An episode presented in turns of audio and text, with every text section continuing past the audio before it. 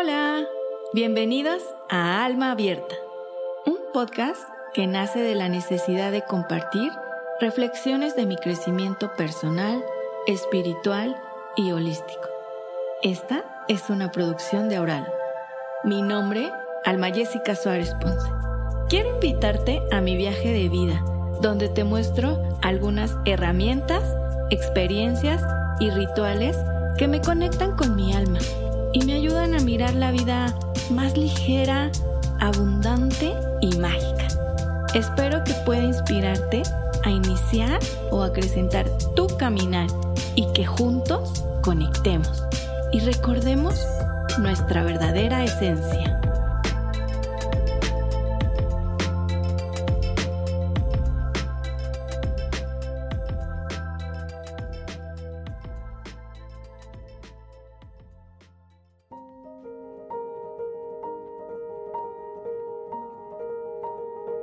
Podcast Alma Abierta. Episodio 6. El retorno. Hola, hola. Espero que estén disfrutando de su existencia. ¿Qué qué? Sí. Me tomó tan solo seis meses regresar. Y bueno, tengo que disculparme enormemente con todos los que al día de hoy me siguen preguntando sobre el siguiente episodio. Tengo que reconocer que me faltó orden, compromiso conmigo misma y con ustedes. Y caí en el tan sonado no tengo tiempo. ¿Y qué crees? Se cumplió. Lo hice realidad. Mi carencia de tiempo me traía vuelta loca. La cosa es que tiempo sobra. Lo que no fui capaz es de administrarlo y sobre todo de comprometerme a darte este espacio y a dárselo a este proyecto. Y bueno, Finalmente me decidí a dejar de soñar con temas o imaginándome hablando con ustedes y simplemente hacerlo, así, como saliera. Así que aquí estamos.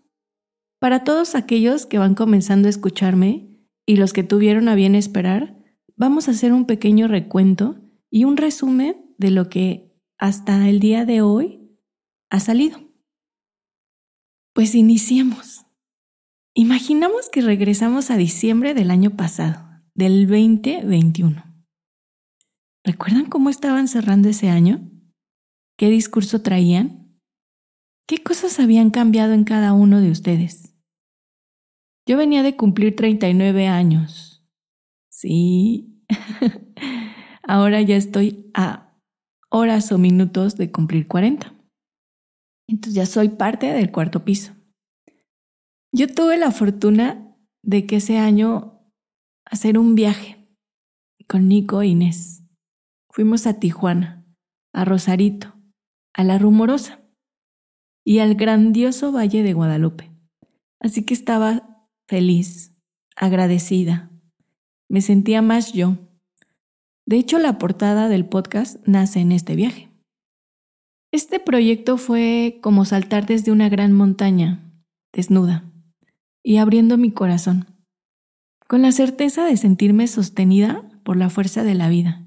Y aún hoy sigue siendo así. No me me siento sumamente bendecida de poder compartir, de abrirme y permitir que otros resuenen conmigo.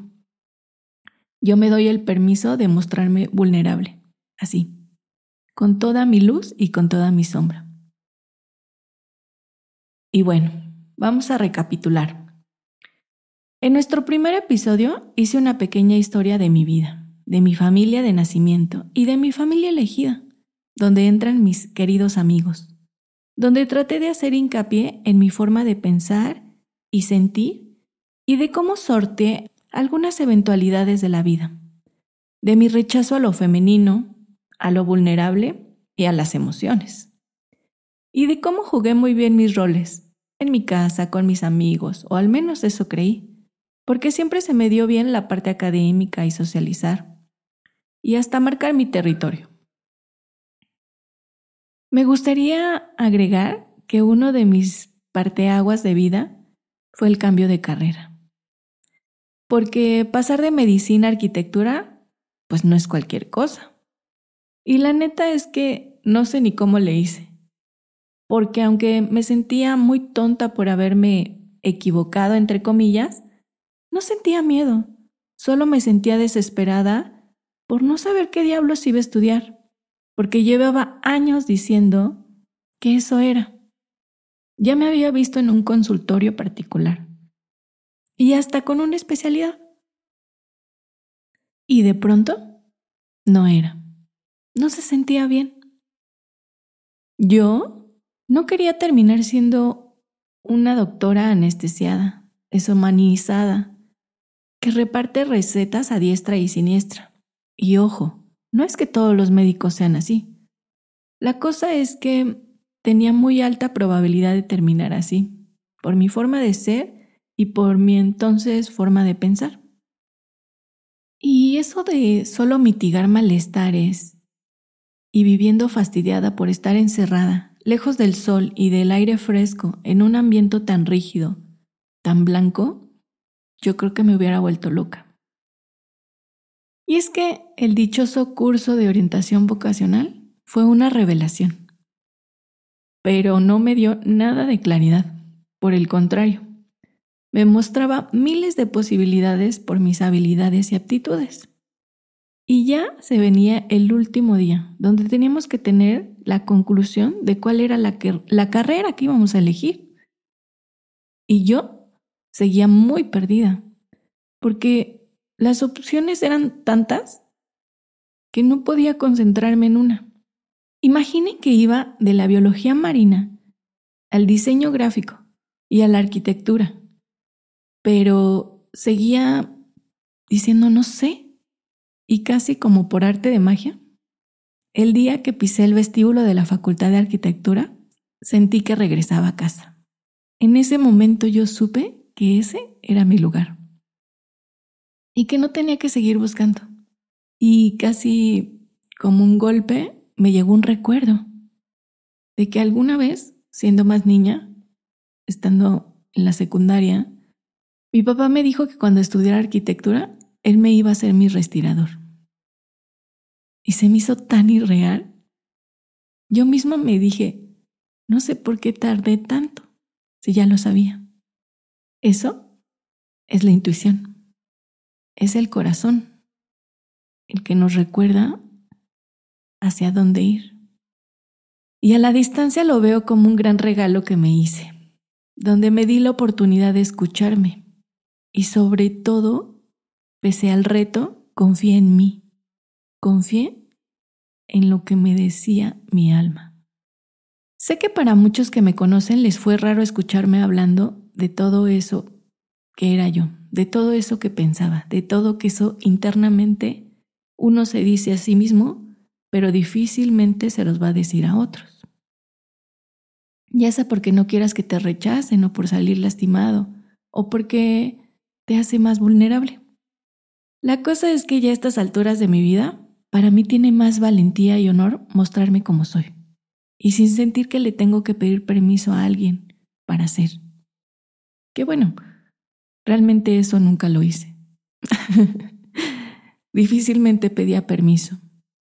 Pero la cosa es que mi lucha interna es otra. Para mí, el reto no es lo que digan los otros, es mi juicio interno. Porque vivo de una inseguridad interna, de una duda que al día de hoy sigo trabajando. Y bueno, espero que escuchen el primer episodio para que sepan de qué estamos hablando. Al final del capítulo menciono cómo un episodio depresivo me llevó por este camino de autoconocimiento. Y en él encontré un montón de herramientas que me ayudaron a redefinirme y entenderme. Porque recordemos, no es lo que te pasa, sino lo que haces con lo que te pasa. Para el segundo episodio hablamos de las máscaras. Esas ideotas que vamos cargando y nos van definiendo y encerrando en pequeñas jaulas donde cada vez se hace más difícil respirar, porque termina siendo prisionero. Y claro, cada una se generó en momentos sumamente vulnerables de nuestra vida y nos ayudaron. Y muy probablemente fueron nuestros salvavidas. La cosa es que al pasar de los años la seguimos usando y se vuelven una carga pesada, sin sentido, que nos hacen llagas y que lejos de beneficiarnos, nos limitan, nos lastiman y lastiman nuestras relaciones, haciendo una realidad estrecha, opresiva. Y nos queremos creer el cuento de que así somos, que siempre hemos sido así. Y caemos en más vale malo por conocido que mejor por conocer. Nos vendemos la idea de que eso es lo que hay. La cosa es que no es la realidad. La vida es infinita en posibilidades y nosotros siempre tenemos la posibilidad de cambiar, pero pocas veces nos damos el permiso. Por miedo, por el juicio, por dejar de encajar porque así te conocen, renunciando a tus deseos, tus anhelos o sueños. Pero si te digo que este traje es prestado y un día habrá que regresarlo, que mientras respires puedes ser todos los personajes que quieras. El cielo no tiene límites. Replantearte la idea es comenzar a preguntarte, ¿quién soy? ¿En qué creo yo? o en qué decido conscientemente creer. ¿Qué quiero? ¿Qué roles quiero jugar? ¿Qué me gustaría hacer en esta vida? Decodificarte para vivir con lo que quieres, lo que amas y lo que haces.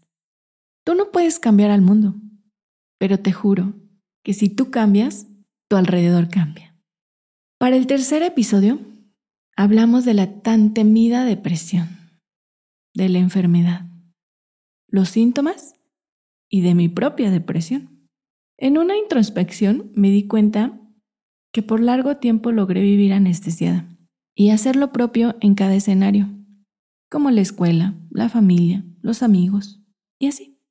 Pero creo que hay momentos donde es imposible seguir anestesiado, porque recordemos que el cuerpo habla lo que la boca calla. Y es cuando surgen las enfermedades. Para mí la depresión es el resultado de ignorarnos, de no querer conectar con el sentir, de una desconexión profunda donde caes en un vacío, en dolor físico que se siente en el corazón principalmente, pero también en el estómago. Pierdes todo sentido de entendimiento de la realidad es poco claro lo que está pasando a tu alrededor y todo lo ves muy oscuro, porque tu mente se encuentra inundada de pensamientos negativos y catastróficos. Y lo más importante siempre va a ser buscar y pedir ayuda. La dichosa red de apoyo es básica, es canasta básica.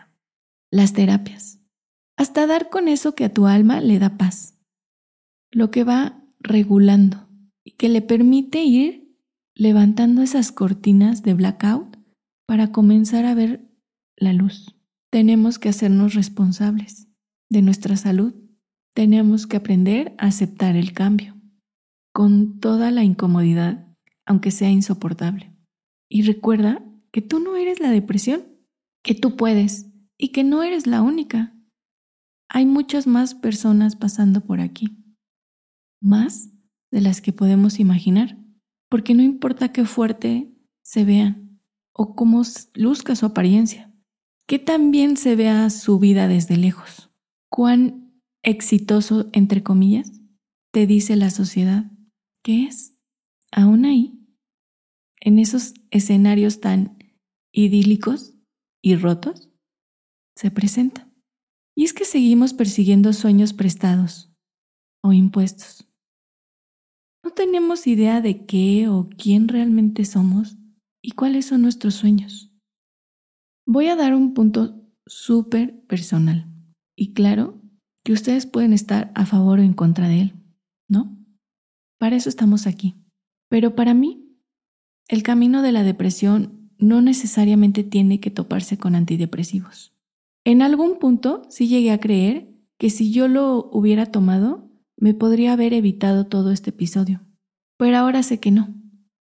Y también sé que lo necesitaba, que estaba en el plan de mi alma y que muchas veces los medicamentos no son la solución, solo son letargos, donde se vive en planitud.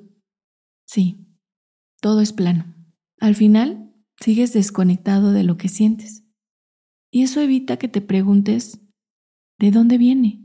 ¿De dónde está saliendo todo eso? Aunque también sé que cada uno tendrá que tomar su camino. Y va a, haber, va a haber personas que realmente no puedan sobrellevar esta situación y que necesiten el apoyo de los medicamentos. Y esa es una decisión muy personal. Lo único que pido es que te replantes si realmente ese es tu camino. Me gusta llamarla mi noche oscura del alma. Y fue el momento que me cambió la vida sí o sí. Fue el parteaguas que al día de hoy sigo trabajando. Marcó rotundamente un antes y un después. Me transformó en muchos aspectos. Fue el terremoto que me hizo volver a reconstruirme, tomando lo más profundo de mí como base, y aquí estoy. Me sigo reinventando. Hay momentos donde me siento con mucha fuerza e ímpetu y otros donde ya no quiero seguir moviendo nada, porque puede ser que otra cosa se derrumbe. Y así es la sanación un camino que no tiene fin, con sus partes hermosas y sus partes sórdidas. Es una decisión consciente de conocer el ser que nos habita, fuera de todo rol o papel. La felicidad del cuerpo se funda en la salud, la del entendimiento en el saber. Tales de Mileto. Y para el cuarto episodio hablamos de la muerte. Acá en México lindo y querido, acabamos de pasar por esa celebración de Día de Muertos, que tanto amo. Es una tradición que me hace agradecer ser mexicana y vivir en este momento y en este tiempo. Amo levantar mi altar, trabajar en algunas manualidades para enaltecer a mis muertitos, darme tiempo para recordarlos, con lágrimas, con risas y platicando sobre ellos. Qué importante es hablar de la muerte, de la tuya, la mía, la de los amigos y la familia, la de todos. En ese episodio abordamos los diferentes tipos de muertes, como la física, que es la total o parcial, que es la que creemos que es la única, la muerte de vínculos afectivos, la muerte de la identidad, muerte de la salud, muerte de expectativas, muerte de crecimiento. Y la muerte de los bienes materiales. Pero como estas, hay miles. Todo el tiempo hay muertes, todo el tiempo algo cambia y algo se transforma. Les conté un poquito de mis dos grandes muertes físicas, la de mi mami Gloria y la de mi hermosa hermana Alejandra. Mis dos luces que me acompañan ahora mis dos grandes maestras en la tierra, que aún hoy sigo aprendiendo de su vida, de sus guerras, de sus amores y de su trascendencia. Sigo indagando en su plan del alma y en la epigenética que sigue en mis memorias. Y es que en tu linaje hay tantas respuestas de quién eres y de por qué actúas de cierta manera. Voy a plantear algo que no se dijo en este episodio pasado, que quizá te resulte sumamente incómodo y quizá hasta incomprensible o inhumano y te pueda molestar. Pero te pido por favor que te des la oportunidad de escucharme sin tanto juicio y con un poquito de curiosidad. ¿Por qué creen que nos sigue dando tanto miedo la muerte? ¿Por qué la vemos como la villana? el mal en persona. Y hasta hay quien la ven como una mujer horrenda y lúgubre. Si bien es cierto que hay muertes más amigables y otras más trágicas o desgarradoras, no creo que nada de eso sea decisión de la misma muerte. Ni siquiera creo que ella quiera infringir sufrimiento. Para mí, La muerte es otra alma que decidió seguir su plan y que le toca hacer este trabajo de venir por nosotros. Y creo que hay que dejar de satanizarla. Ojo, nada de esto tiene que ver con la Santa Muerte, ni con sus cultos. No, eso es otra cosa. Ni siquiera creo que esa sea su esencia. Es como en las religiones, cuando se habla de Dios y, y por medio de Él se cometen actos muy horrendos. Lo mismo creo que le pasa a la muerte. También a ella se le adjudican cosas que nada tienen que ver con su esencia. Para mí, ella no está alineada con el mal, con lo oscuro. Mi entendimiento me dice que esos son ideas y creencias que la desvirtuaron, donde le dan una energía alineada con la oscuridad. Pero de acuerdo a lo que ahora estoy aprendiendo a través de los libros o de los medios o del plan del alma, la muerte y la vida comparten tanto. Son, son una. Imaginemos que es una moneda de dos caras y no pueden ser separadas. Y por lo tanto, una no es buena y la otra es mala. Solo son dos polos, dos polos de la misma cosa. Y diciendo esto, pienso que de alguna manera cuando se presenta una, también se hace presente la otra. Pensemos en el nacimiento. Cuando llega a este plano un bebé, se tiene que dejar morir su hogar, que es la placenta. Tiene que dejar morir ese lugar donde estaba seguro y cómodo. Tiene que dejar morir esa simbiosis con la madre. La misma madre tiene que dejar morir tanto de ella misma en muchos niveles. Y espero que en otro episodio abordemos de esto.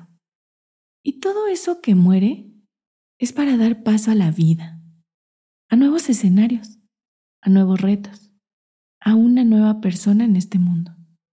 Para mí es así, y comienzo a ver la muerte como un portal en este plano. Se ve tan definitivo porque nos basamos en lo físico porque usamos nuestros cinco sentidos tan limitados. Pero si nos diéramos permiso de imaginar que en ese momento hay más de lo que podemos percibir, de lo que vemos, el cuerpo que se pone rígido y blanco porque ha dejado de correr la sangre, yo no siento que mi madre ni mi hermana han dejado de existir. Para mí se sienten distintas. Y claro que no puedo verlas no están aquí físicamente, pero las siento como un calorcito en el corazón, con las señales que llegan a mí y que yo decido creer en ellas. Esas donde llega un colibrí y se posa en mi ventana y lo toca. Retomando, recordemos la importancia de asumir nuestra vida, de ser responsables de las decisiones y de los procesos que tomamos, que darán resultado de nuestro bienestar o de nuestro malestar. El envejecimiento no es malo y la muerte no es un castigo. Para hablar de la muerte nos va a tocar conectar con nuestro dolor, nuestra finitud, con la incomodidad nuestra o de los que nos toque acompañar por este proceso.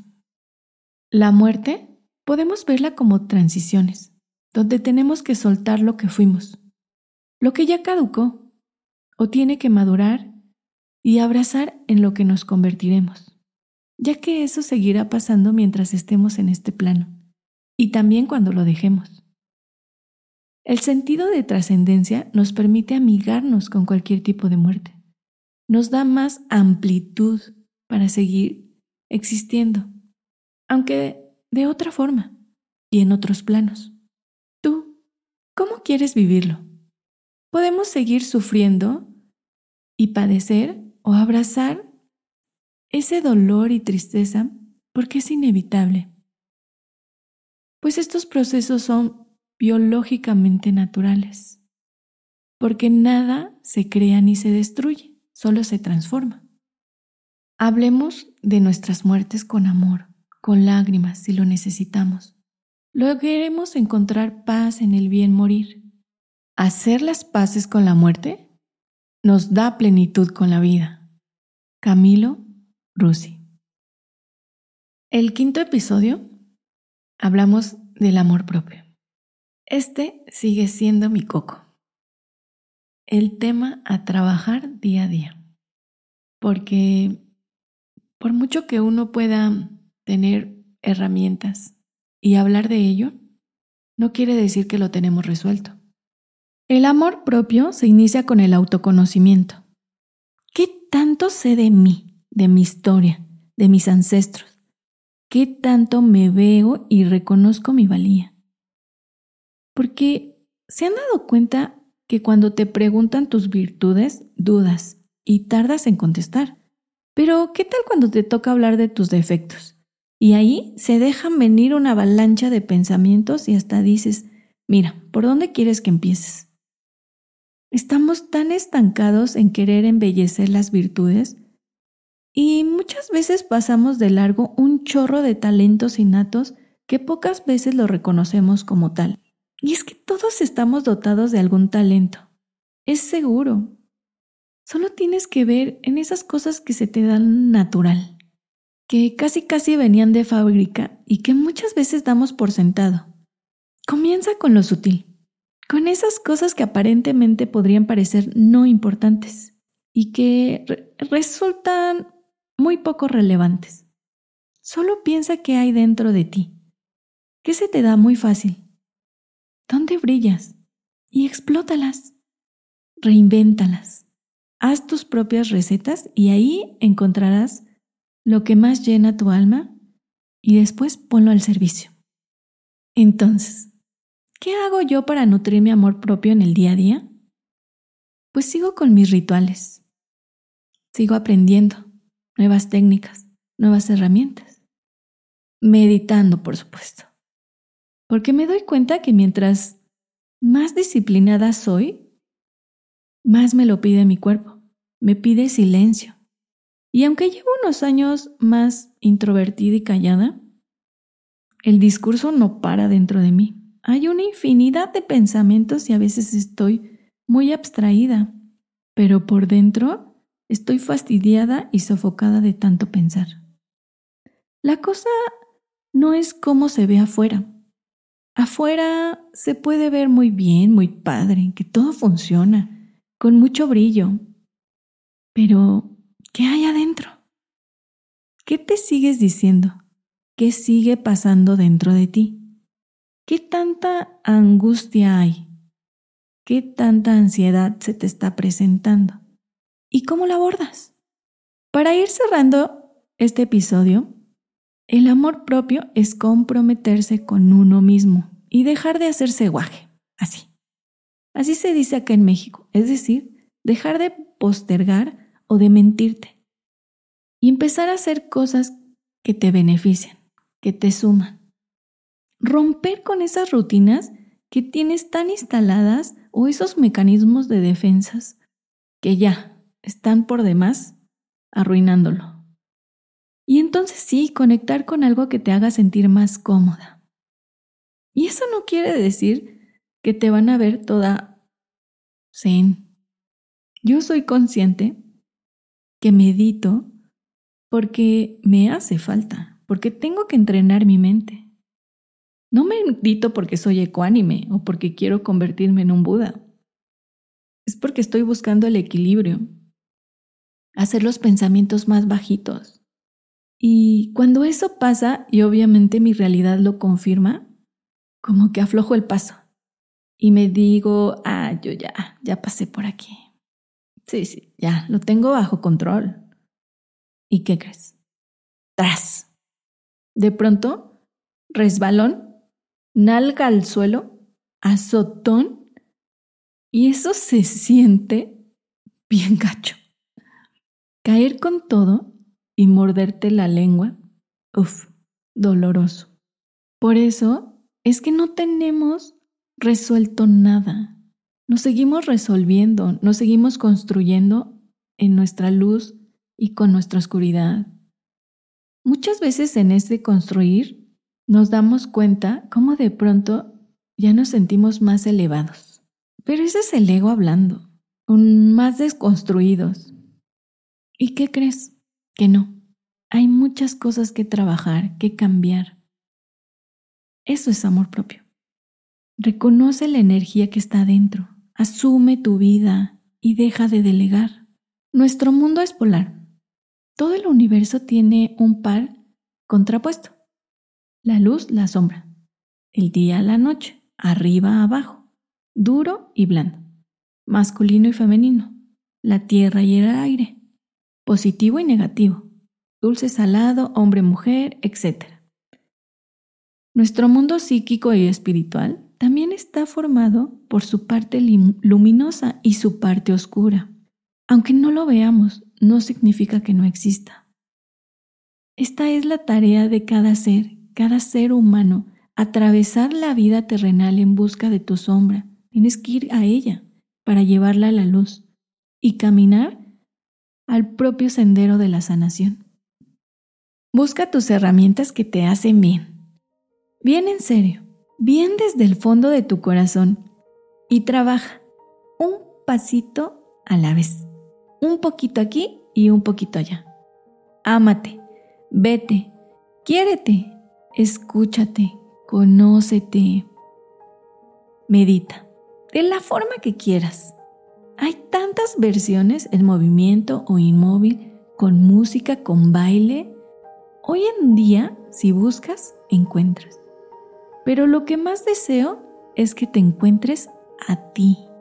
Lo que nos vamos a llevar de aquí va a ser todo lo que vivimos, es decir, cuando realmente nos sentimos vivos, lo que nos hizo vibrar, lo que nos hizo derramar lágrimas, sonreír a manos llenas, donde tu cuerpo se estremeció.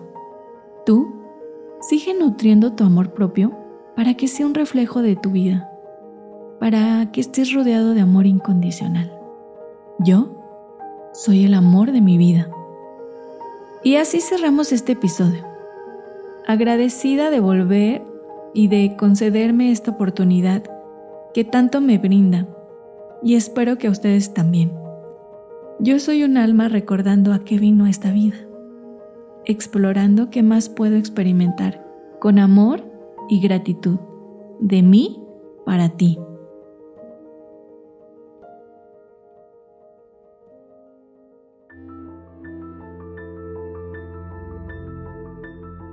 Esta es una producción de Aural.